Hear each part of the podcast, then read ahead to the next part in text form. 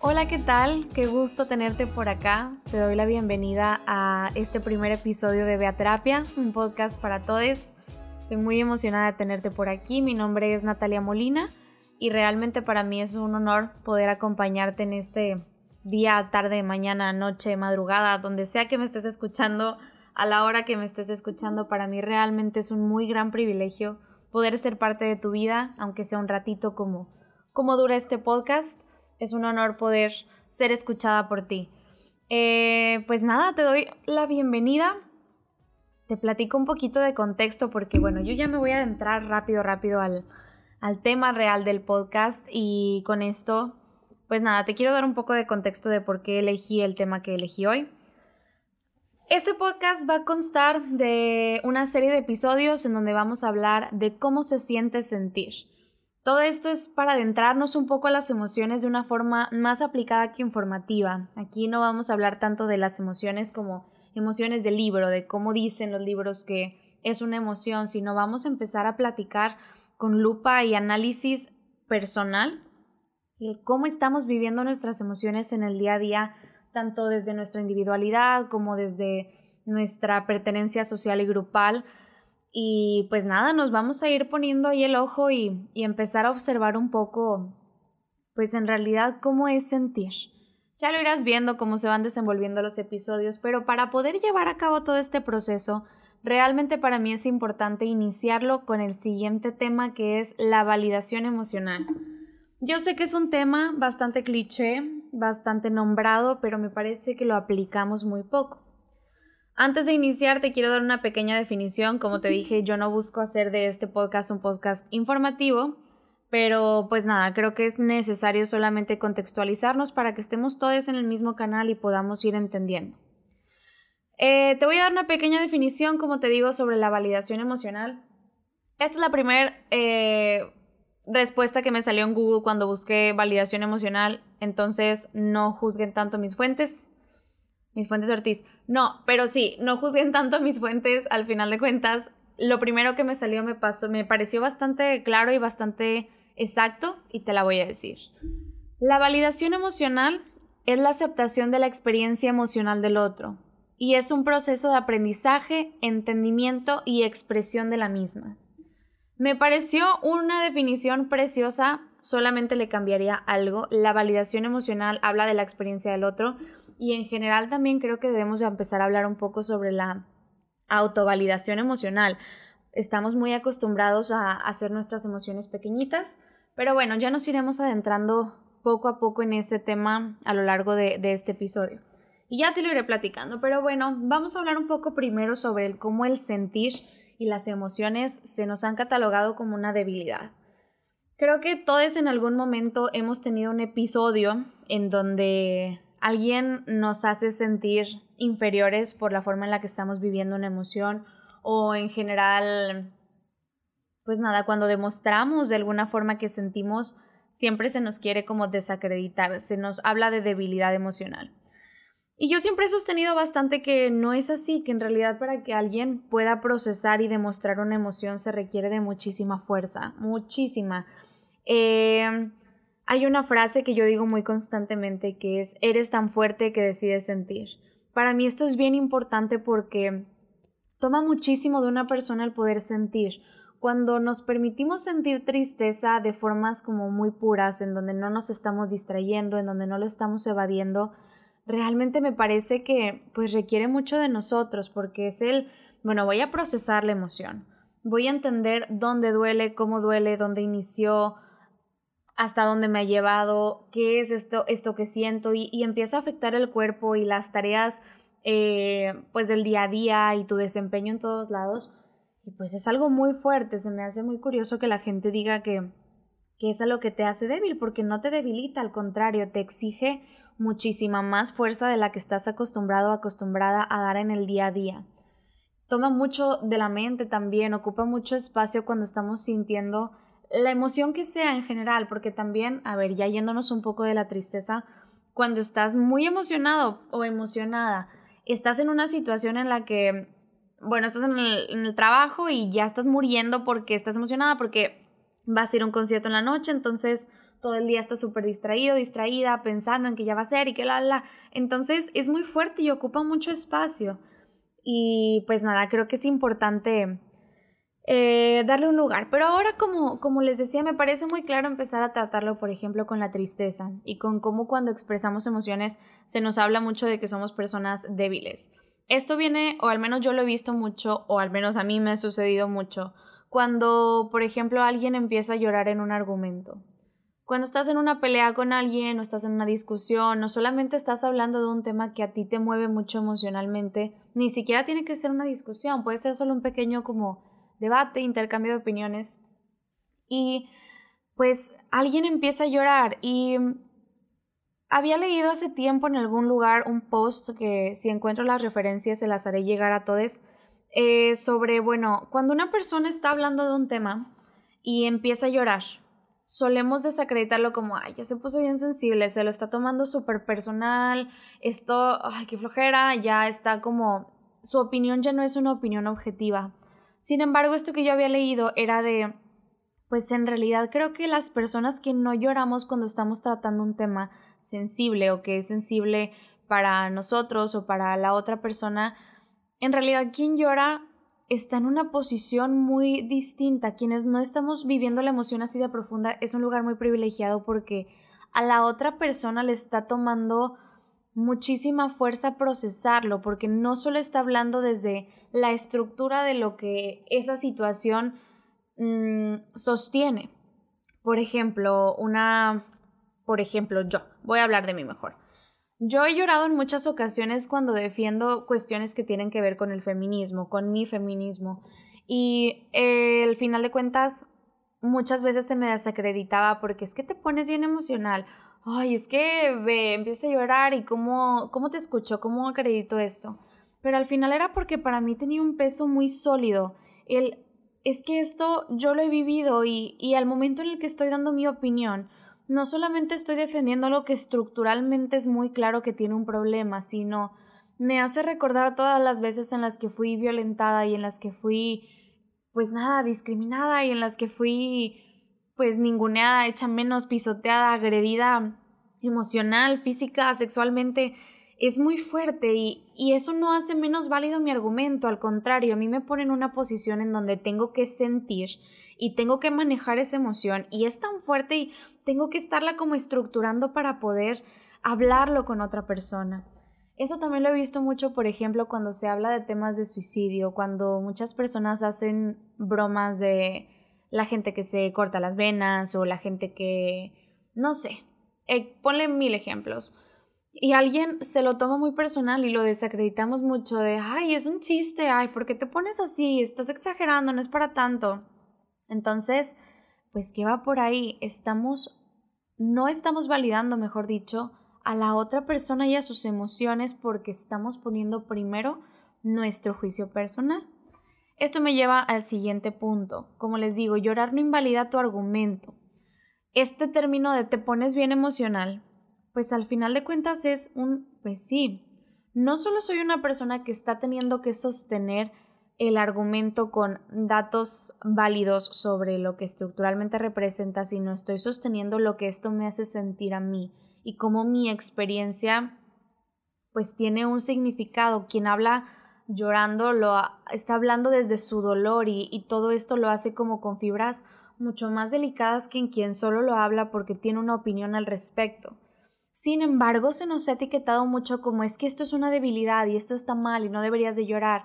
Y muchos pacientes han llegado conmigo diciendo precisamente eso, es que me angustia mucho no poder tener una discusión, no poder hablar de algo sin llorar y sin ponerme bien sentimental. Y por supuesto que terminamos brindándoles herramientas para que estas personas se sientan un poco más en control de sus emociones, pero hay veces en las que pues te sobrepasa y también es válido y no hace menos válido tu argumento. Lo hace inclusive como pues le da esta perspectiva en donde estás cargando también con tu propio dolor, no solamente con el debate. Hay muchas frases que a mí me parece importante que pues repasemos un poco sobre este tema porque Bueno, es bien fácil decir que las personas no nos están validando emocionalmente, creo que eso lo tenemos muy claro. Sin embargo, ahora sí vienen como los movimientos reales. ¿Y si soy yo quien está invalidando emocionalmente a la otra persona? ¿Qué tan seguido nos ponemos realmente en, esta lupa y en este análisis de, pues, y si yo soy la persona que está moviendo ahora fibras eh, pues delicadas en la otra persona y no le estoy dando lugar a lo que sienten. Para esto te traje un pequeño quiz que quiero que hagas en tu mente y tú me digas si alguna vez has dicho alguna de las siguientes frases. Te pones bien emocional. Ya, ya, no es para tanto. Ya vas a empezar otra vez. Ya llevas mucho tiempo sintiéndote así. ¿Cuándo lo vas a superar? ay, estás exagerando, realmente no es para tanto. Me parece que todas estas frases son bastante comunes y si tú piensas que alguna vez has dicho una de estas, pues te tengo noticias, sí, estás invalidando emocionalmente a la otra persona. Esto es algo por lo que no deberías de sentirte tan culpable o en general culpable, este, pero sí definitivamente es algo a lo que le tenemos que poner mucha atención porque pues no necesariamente estamos haciendo lo adecuado. Ahora, ¿por qué te digo que es tan importante ponerle atención? Porque una vez en la que nosotros y nosotras dejamos de hacerlo, va a ser mucho más fácil detectar a aquellas personas que lo están perpetuando con nosotros y nosotras. Por ejemplo, cuando nosotros cambiamos esto y nosotros llegamos a un momento en donde con las demás personas validamos sus emociones, te empiezas a sentir como, es que siento que siempre estoy para todos, pero nadie está para mí. Híjole, ¿por qué estará pasando esto? ¿Qué está pasando con tu entorno y con las personas que estás eligiendo para que, bueno, no sean personas que puedan darte esa validación emocional? Sin embargo, otra vez, tampoco es como tu culpa, solamente es algo en lo que de repente estamos envueltos y tenemos que aprender a solucionar. Antes de seguir, te voy a dar algunas pequeñas herramientas de situaciones en las que podemos estar invalidando emocionalmente a alguien y creo que es bueno que podamos hacer ese switch de identificar de, oh, creo que aquí estoy a punto de hacer pequeñita la emoción de la otra persona y, bueno, mejores formas de responder, supongo yo. O al menos con base en mi criterio y en formas en las que la validación emocional funciona dentro de la psicología, te puedo dar estas herramientas, tú sabes si los tomas o no. Últimamente es tu vida y yo nada más estoy aquí platicando contigo un rato. Eh, por ejemplo, cuando sentimos que alguien está como exacerbando cierta emoción y decimos estas frases de estás exagerando, no es para tanto, bueno, ahí quizás lo más adecuado sea empezar a cuestionar de, me gustaría que me pudieras ayudar a entender por qué esto tiene un peso tan grande para ti porque muchas veces se nos estas frases de estás exagerando y no es para tanto realmente las estamos diciendo como desde nuestra perspectiva. Para nuestro contexto y nuestras herramientas emocionales y para los mecanismos que tenemos emocionales, es algo que se puede sobrellevar. Pero si la otra persona está teniendo problemas para ello, hay que cuestionarle por qué está sucediéndote esto y en qué te puedo ayudar, porque si vamos a cuestionar, tenemos que estar conscientes de que vamos a tener que contener un poco la respuesta que venga y vamos a tener que saber qué hacer con ella.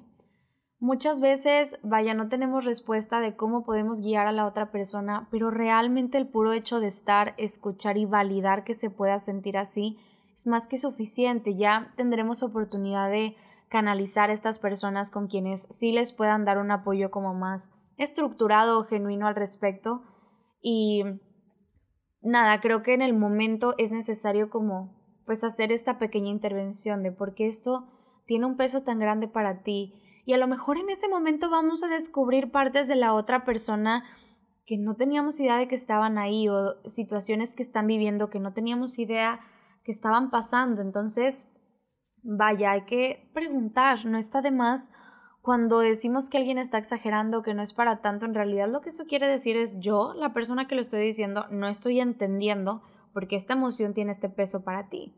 Hay que cuestionarlo y cuestionarlo de nuevo, no en forma de juicio, sino de quiero entenderte, quiero poder estar para ti y poder ayudarte a procesar y buscar herramientas emocionales para poder sobrellevarlo.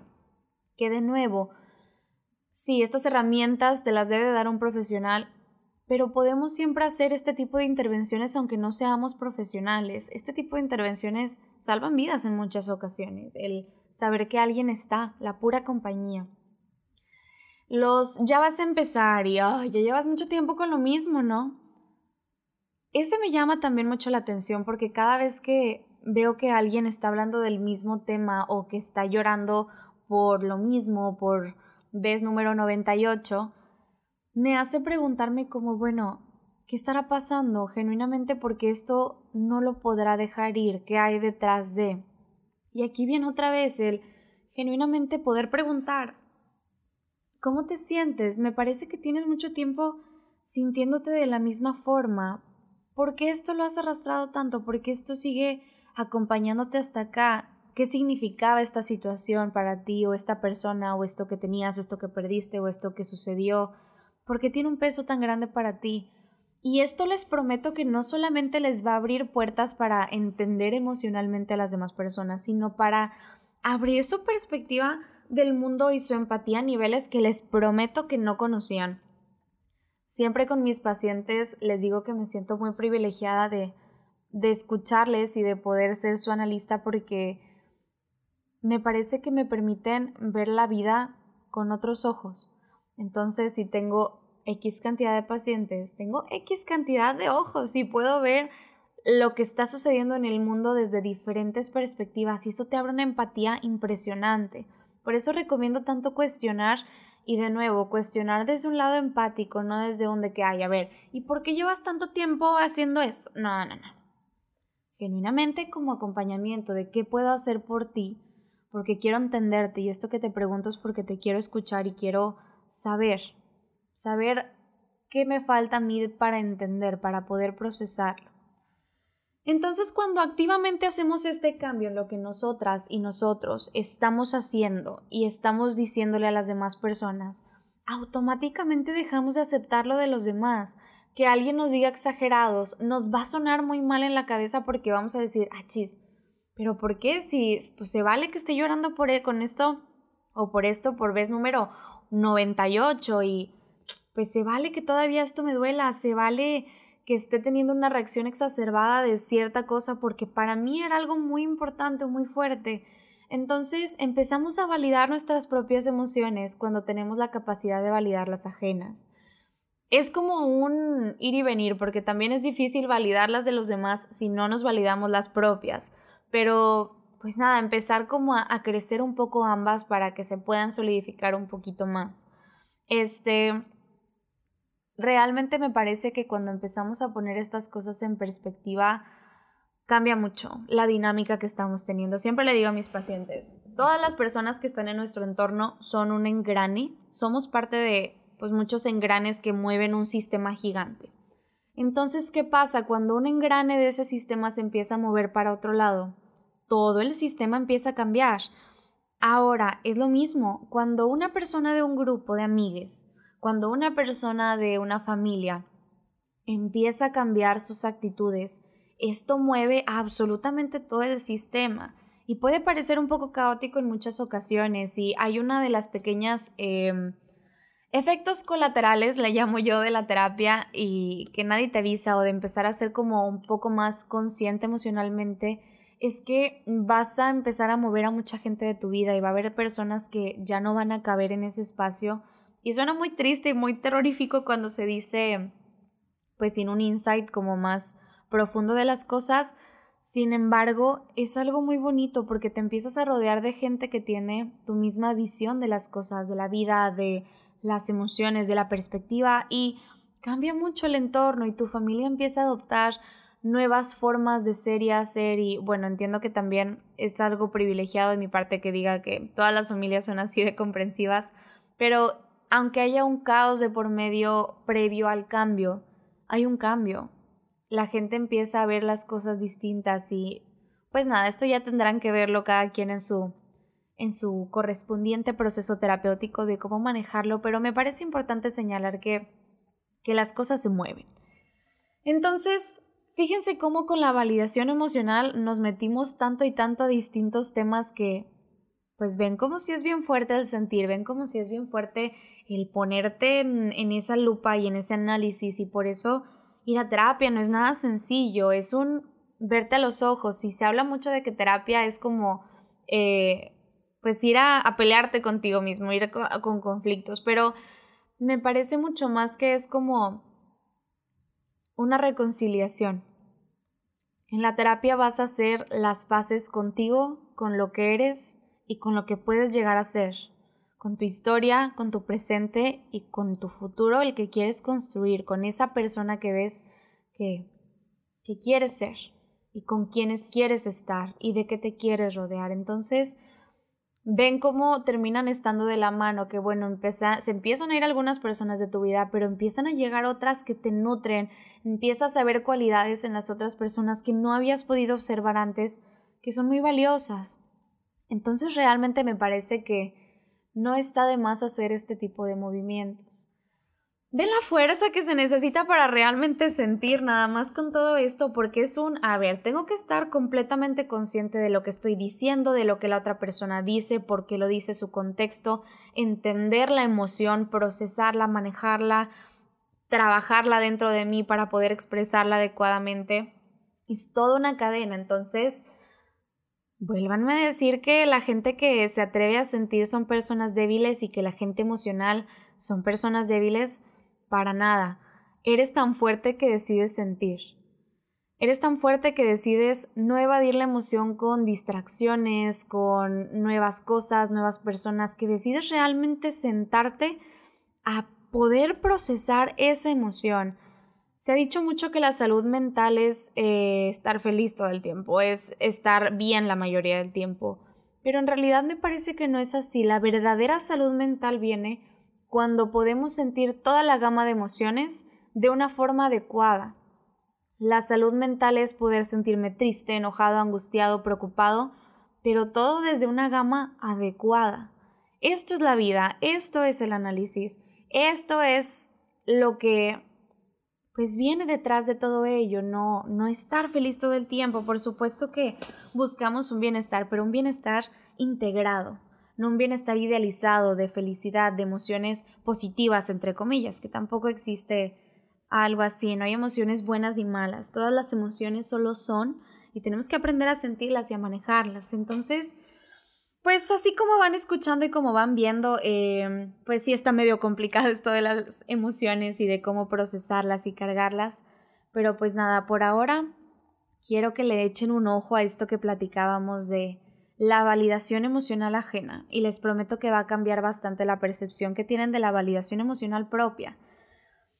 Véanlo en frases y cosas como muy casuales, por ejemplo, pues no sé, tu mejor amiga, mejor amigo, el que sigue llorando por su ex de hace seis años, déjale que llore, por algo le está llorando, el, ay, otra vez, ya, ya supéralo, ya fue mucho, qué vergüenza. No, no, no seamos todos un espacio en donde se pueda sentir, ser, hablar, pensar en completa libertad y fuera de juicios.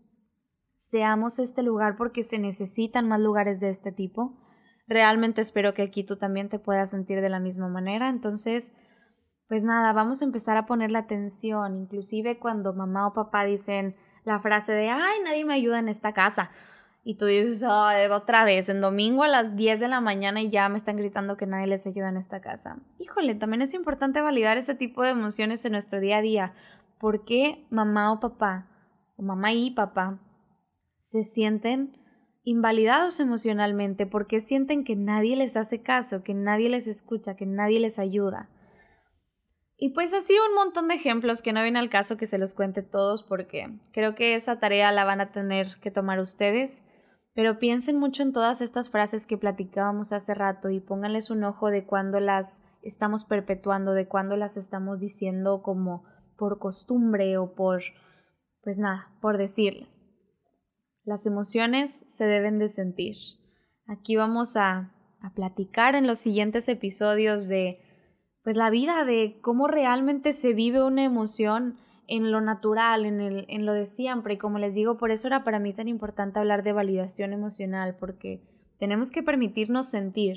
y tenemos que permitir a las demás personas sentir para poder realmente llevar a cabo este proceso, este pequeño proceso de audio escucha en el que vamos a cuestionarnos un poco si la forma en la que estamos sintiendo y viviendo la vida es la mejor para nosotros y nosotras y para las personas que nos rodean. También nos toca empezar a tomar un papel un poco más empático. Creo que este año que pasó y esta temporada que hemos tenido tan caótica nos ha enseñado que necesitamos espacios para estar y necesitamos espacios para sentir, para valorar, para amar y ser amados. Entonces, pues nada, vamos a ir trabajando poquito a poquito todo esto, tú y yo por acá todos los martes. Y pues nada, te agradezco una vez más que estés por acá. Realmente ha sido una, unos maravillosos veintipoquitos minutos en los que he podido acompañarte en tu, en donde estés. Y pues nada, vamos a seguir platicando de todo esto y nos veremos en el próximo capítulo. Muchas gracias. Mi nombre es Natalia Molina. Sígueme en mis redes sociales. Me puedes encontrar como arroba Molina, Natalia con TH en Instagram. Me puedes encontrar también en Twitter como Natalia Molina C. También Natalia con TH porque pues mi mamá dijo vamos a complicarlo un poco, pero a mí me fascina H en mi nombre. Gracias madre por ponérmelo. Y pues nos estaremos viendo por acá, nos estaremos leyendo por allá. Me cuentas qué te pareció este episodio y nos vemos en el siguiente. Te mando un abrazo muy muy fuerte hasta la próxima. Bye.